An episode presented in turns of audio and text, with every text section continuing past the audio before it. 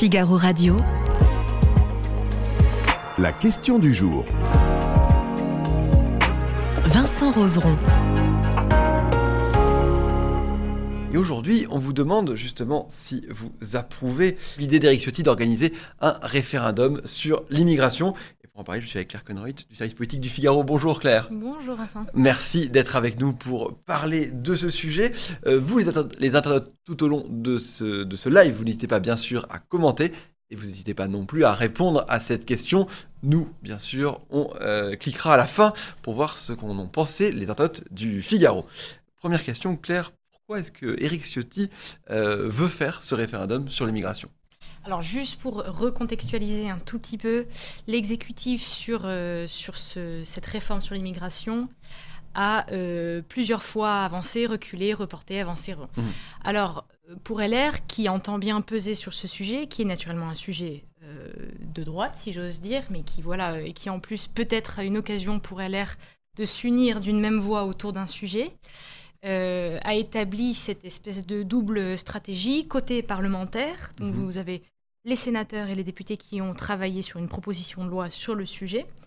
Euh, et euh, côté parti, la voix du parti, donc Eric Ciotti, euh, l'idée de pousser l'idée d'un fé- référendum, c'est évidemment soutenu par comme quelqu'un comme Bruno Retailleau côté Sénat, mais Mhm. c'est si vous voulez euh, soumettre à la voix populaire certaines dispositions, certaines idées euh, qui, est, euh, qui viennent des républicains. Et Éric Ciotti di- disait que ce référendum permettrait de revenir sur certains de nos engagements conventionnels, notamment avec la Cour européenne des droits de l'homme, qui autorise le regroupement familial. Et ça, euh, serait une modification constitutionnelle qui nécessiterait un référendum. Donc vous pouvez modifier ou, ou par le biais législatif, et il y a certaines choses Mhm. euh, qui, par lesquelles il faudrait passer par un référendum. Donc voilà un peu le, le- Mhm. Structure globale, la stratégie globale de, de Donc en fait, l'idée d'Eric Ciotti, c'est on n'a pas le choix, en passant par une loi, ce sera incomplet à nos yeux. Donc pour le faire proprement, entre guillemets, il faut que ça passe par un référendum, c'est ça? Bah, c'est pas euh, an- antinomique. de- Mhm. Enfin, euh, vous avez de toute façon l'idée, c'était euh, donc vous aviez un texte de, vous aviez le texte de Darmanin Mhm. qui a été amendé par le Sénat. Ce travail s'appuie largement d'ailleurs sur le rapport de- du sénateur Buffet. Mhm. Euh, donc là, de toute façon. On aurait eu un texte à l'Assemblée nationale, une fois passé par le Sénat, euh, ça aurait été un texte assez dur, enfin un Mhm. texte droite. Mhm. Euh, Peut-être pour ça d'ailleurs qu'Elisabeth Borne recule, euh, recule un peu, enfin en tout cas c'est ce que les LR disent. Mhm. Euh, donc, euh, donc, donc voilà un peu comment ça se serait Mhm. profilé. Oui, parce que pour rappeler, ça devait être. on entendait dire que ce serait. on- que le texte serait divisé en deux.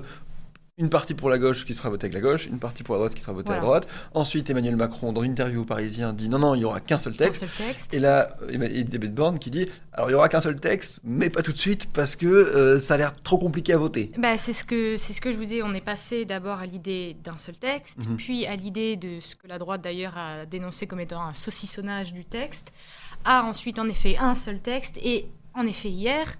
Euh, L'annonce d'Elisabeth Borne qui, euh, qui, a, euh, qui a mis en colère la droite parce que en fait, c'est sur, c'est sur elle que, que Elisabeth Borne, enfin c'est c'est à cause d'elle qu'Elisabeth Mhm. Borne estime qu'aujourd'hui il n'y aurait pas de majorité autour de ce texte. Oui, parce qu'elle a mis un, un petit tacle, on va dire, euh, aux, aux- aux députés LR en leur disant là, en l'état actuel des choses, on ne peut pas voter avec vous parce qu'on n'a pas très bien compris ce que vous avez fait sur la réforme des retraites. Euh, mettez un peu de l'ordre dans vos rangs et, et à la rentrée, on verra. C'est un peu Voilà. ça qu'on avait En l'impression fait, que elle, elle a calqué les dissensions internes euh, des LR qu'on a pu observer, en Mhm. effet, pendant euh, les débats parlementaires autour de la réforme des retraites, euh, insinuant, du moins c'est comme ça que la droite le perçoit, insinuant que sur le texte sur l'immigration, euh, ça sera pareil. Sauf que c'est une interprétation qu'on peut en effet remettre en question, puisque sénateurs et députés ont travaillé ensemble sur ce texte. Euh, des deux côtés, on vous dit, écoutez, il n'y a pas une feuille de cigarette qui, qui sépare le Sénat de l'Assemblée nationale, enfin la droite sénatoriale et la droite euh, parlementaire euh, de l'Assemblée nationale sur ce sujet. Euh, il y a un consensus. Euh, et en fait, euh, ce, ce que Madame Borne, ça c'est toujours LR qui dit ça, euh, ce que Madame Borne ne peut pas faire, c'est aller contre l'aile gauche de sa propre majorité. Mais nous, de notre côté, il y a un consensus. Alors, ce consensus, justement, ce- c'est un sujet comme, comme, comme un référendum sur l'immigration. Est-ce que Eric Ciotti se dit que c'est quelque chose qui a euh, peu de comment dire, peu de, peu de risques de ne pas passer? C'est un sujet suffisamment consensuel dans l'opinion publique pour qu'il en récolte les fruits? En tout cas, il s'appuie sur des récents sondages. Mmh.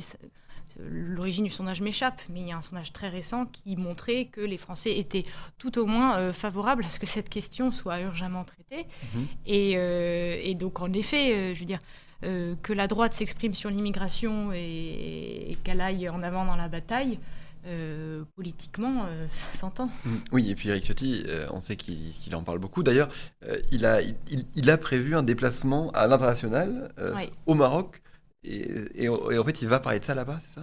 Bah, euh, Alors, euh, c'est un déplacement euh, officiel, donc du 3 au 5 mai, il y va avec une délégation, il va rencontrer des républicains, il va rencontrer l'ambassadeur, les, deux présidents des parlements, des deux chambres du Parlement.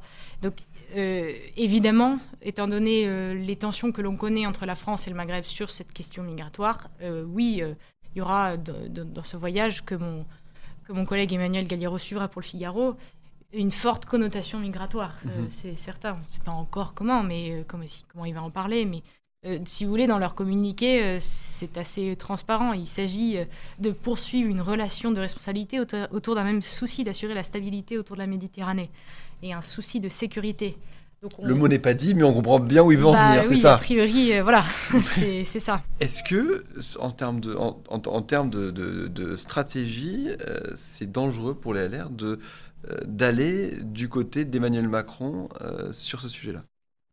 C'est toujours le risque avancé par certains députés, notamment LR, c'est d'apparaître, que la droite apparaisse comme la roue de secours de l'exécutif, euh, sur, euh, sur un texte. On entendait déjà cette crainte au moment euh, des débats parlementaires sur la réforme des retraites. Mhm. donc il y a un espèce d'équilibre à tenir entre ne pas être cette roue de secours, ni perdre cette culture de gouvernement que la droite a toujours eue. Oui.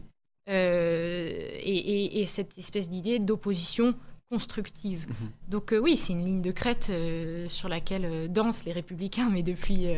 c'est depuis les élections législatives, presque un an, ils ont commencé à avoir l'habitude, et on voit les problèmes que ça pose. Parfois, au moment de la réforme des recettes, il faut qu'ils soient unis, par contre. Mais vous voyez, même là, quand vous parlez à, à ce qu'on appelle la bande à Pradier, donc Aurélien Pradier, qui était le principal agitateur, euh, disons, au sein de l'hémicycle côté droite sur la réforme des retraites. C'est lui qui ne voulait pas être très fort et qui a entraîné avec lui un certain nombre de députés. Alors, il, voilà, et puis a entraîné euh, un certain nombre de députés à voter même la mhm. motion de censure transpartisane pour faire tomber le gouvernement.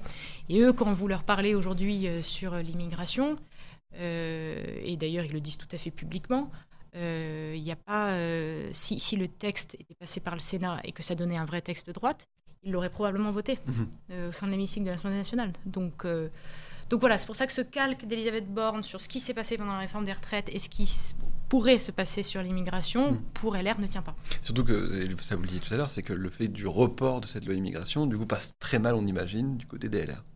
Ah bah oui, et, puis d'ailleurs, on a... Olivier Marlex a donné une interview aux échos euh, hier euh, annonçant, euh, voilà, sénateurs et députés LR, nous préparons une PPL. Mais au fond, on le sait depuis deux semaines. Mhm. donc cette perspective, ce risque de report, même si, comme vous l'avez dit, Emmanuel Macron a très récemment dit qu'il n'y aurait qu'un seul texte, mais disons que on sentait que dans le contexte actuel, après le, après ce que l'on sait, ce qui s'est passé, le, contexte de tension sociale dans lequel se trouve le pays, on savait qu'il y aurait probablement un report. Oui, parce que euh, s'il y avait vote et que ça ne passait pas, il aurait fallu faire un nouveau 49-3, et ça, dans l'opinion publique, on a compris que ce serait, ce, serait très dangereux pour le gouvernement. Ah bah là, ça serait, euh, même si l'exécutif, enfin, on nous dit qu'il serait prêt à utiliser le 49-3 sur ce texte. Mmh. Alors, tout, tout, à l'heure, on parlait de, de, la force que, que, pouvait être LR sans être une roue de secours.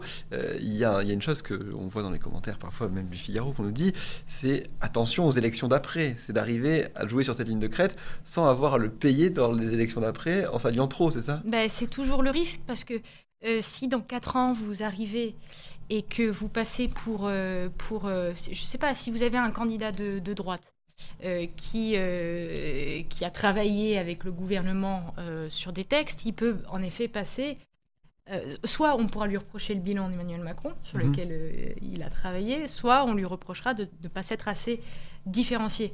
Donc euh, oui, en effet, ça, de toute façon, ça, ça va être le risque euh, perpétuel euh, pour, pour LR. Alors, je vois Rikem for a Dream, euh, Géoc qui nous pose des, qui, qui, qui sont dans le chat. N'hésitez pas, bien sûr. Je vais vous remontrer cette question du jour, euh, qui est qui n'est pas ici, qui est ici. Voilà. Après vous, l'idée d'Eric Ciotti d'organiser un référendum sur euh, euh, l'immigration. Géoc qui nous dit qui peut ne pas être d'accord avec cette initiative. Euh, le problème est de savoir s'il est possible de le faire aboutir. Est-ce qu'on pense qu'une une telle initiative, on en parlait tout à l'heure, c'est que euh, Eric Ciotti pense que dans tous les cas, si, le, si référendum il y a, la réponse sera favorable pour lui, il en sera vainqueur sur, sur cette séquence. Bon, de- de la prochaine étape, c'est que là où euh, députés et sénateurs planchent sur une PPL Mhm. qui euh, devrait être prête euh, en mai, Mhm. fin mai, et euh, la, la grande, à mon avis, le vrai sujet, euh, c'est euh, Elisabeth Borne euh, qui annonce donc le report de cette loi. Euh, c'est ce que disent certains LR et ça s'entend. Euh, c'est un tacle direct à Gérald Darmanin. Mhm. Et donc, à mon avis, le vrai. Le, le- et, quel- et- et on peut se questionner. euh, trop- le dire cela trois jours après l'annonce d'Emmanuel Macron d'un seul texte. euh, voilà, donc en plus, Gérald Darmanin, c'est ce que vous disent les, les députés et sénateurs LR. C'est quelqu'un qui, a priori, est dans une démarche de.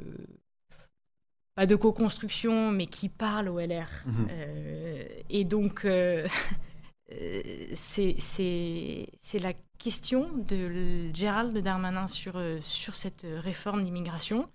Euh, c'est la question de, de l'aile gauche de la majorité qui pourrait avoir en effet plusieurs euh, dizaines de députés, euh, so- anciens socialistes ou héritiers Mhm. du socialisme, qui verraient, euh, qui trouveraient le texte euh, trop dur. Enfin voilà, c'est vraiment tous ces... C'est ça, c'est les prochains enjeux qui vont, qui vont arriver dans les semaines à venir. Eh bien, on les suivra bien évidemment sur le site euh, du Figaro. Je salue Chris Cross qui nous a d'ailleurs euh, rejoint. Euh, on va quand même se demander, à votre avis, Claire, qu'ont répondu nos, nos internautes sur le Figaro? Je suppose que nos lecteurs ont dit oui. Vous avez raison. Et oui, ils ont dit oui, effectivement, à 76%. Merci beaucoup, Claire, d'avoir été avec nous, journaliste politique au Figaro. On peut retrouver vos articles dans la rubrique politique, bien évidemment. Merci de nous avoir suivis. À bientôt sur Figaro Radio.